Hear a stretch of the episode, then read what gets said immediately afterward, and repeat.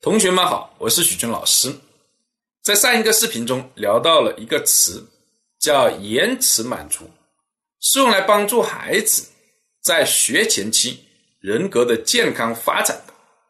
这个词来自于一个有名的心理学实验，叫棉花糖实验，历时了五十多年，对孩子在自控力方面的一个帮助非常的大。今天我们一起来聊一聊这个实验。它是上个世纪六十年代由美国心理学家米歇尔主持完成的。他们在一所叫做宾 Nursery School 的幼儿园开展，先让孩子们选择他们喜爱的食物，比如棉花糖。这就是为什么这个实验叫棉花糖实验的原因。然后由研究人员把孩子带到一个房间，把这个棉花糖放在桌上，让孩子看着。规则是这样的。研究人员会离开二十分钟，然后回来。如果孩子能够忍着不吃掉桌子上的棉花糖，那么他将额外再多得一块棉花糖。如果孩子忍不住想吃了呢，就按桌上的这个铃铛，研究人员就会回来，孩子就能吃掉。那这个实验跟孩子的自控力有什么关系呢？这个研究时，研究哦。一共研究了五十多年，在一九六八年到一九七四年间，有超过五百五十位孩子参加了这个实验，一直跟踪，每十年对这些孩子进行一次评估，评估了五十多年。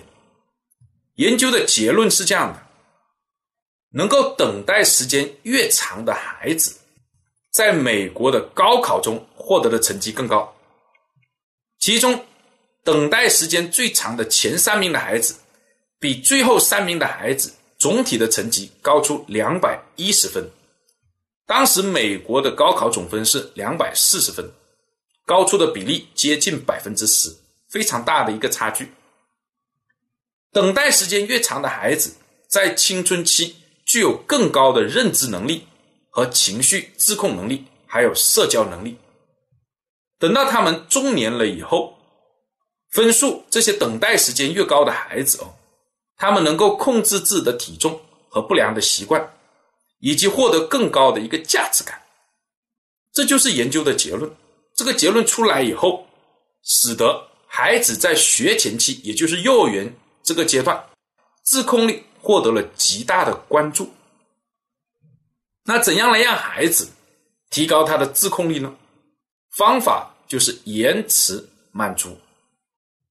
延迟满足孩子的欲望，让他学会等待和控制自己的欲望。这和埃里克森学前期的人格发展的任务，形成主动感、克服内疚感、形成目的的人格品质的观点是基本一致的。孩子主动要去做一些呢不好的或者不对的事情，怎么办呢？他做了，意识到做错了。就会变成内疚，不利于人格的健康发展。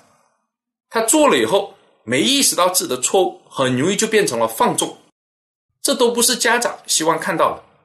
那方法就是延迟满足，让他学会去等待跟控制自己的欲望，从而有时间采用其他更合适的方法来实现自己的目的。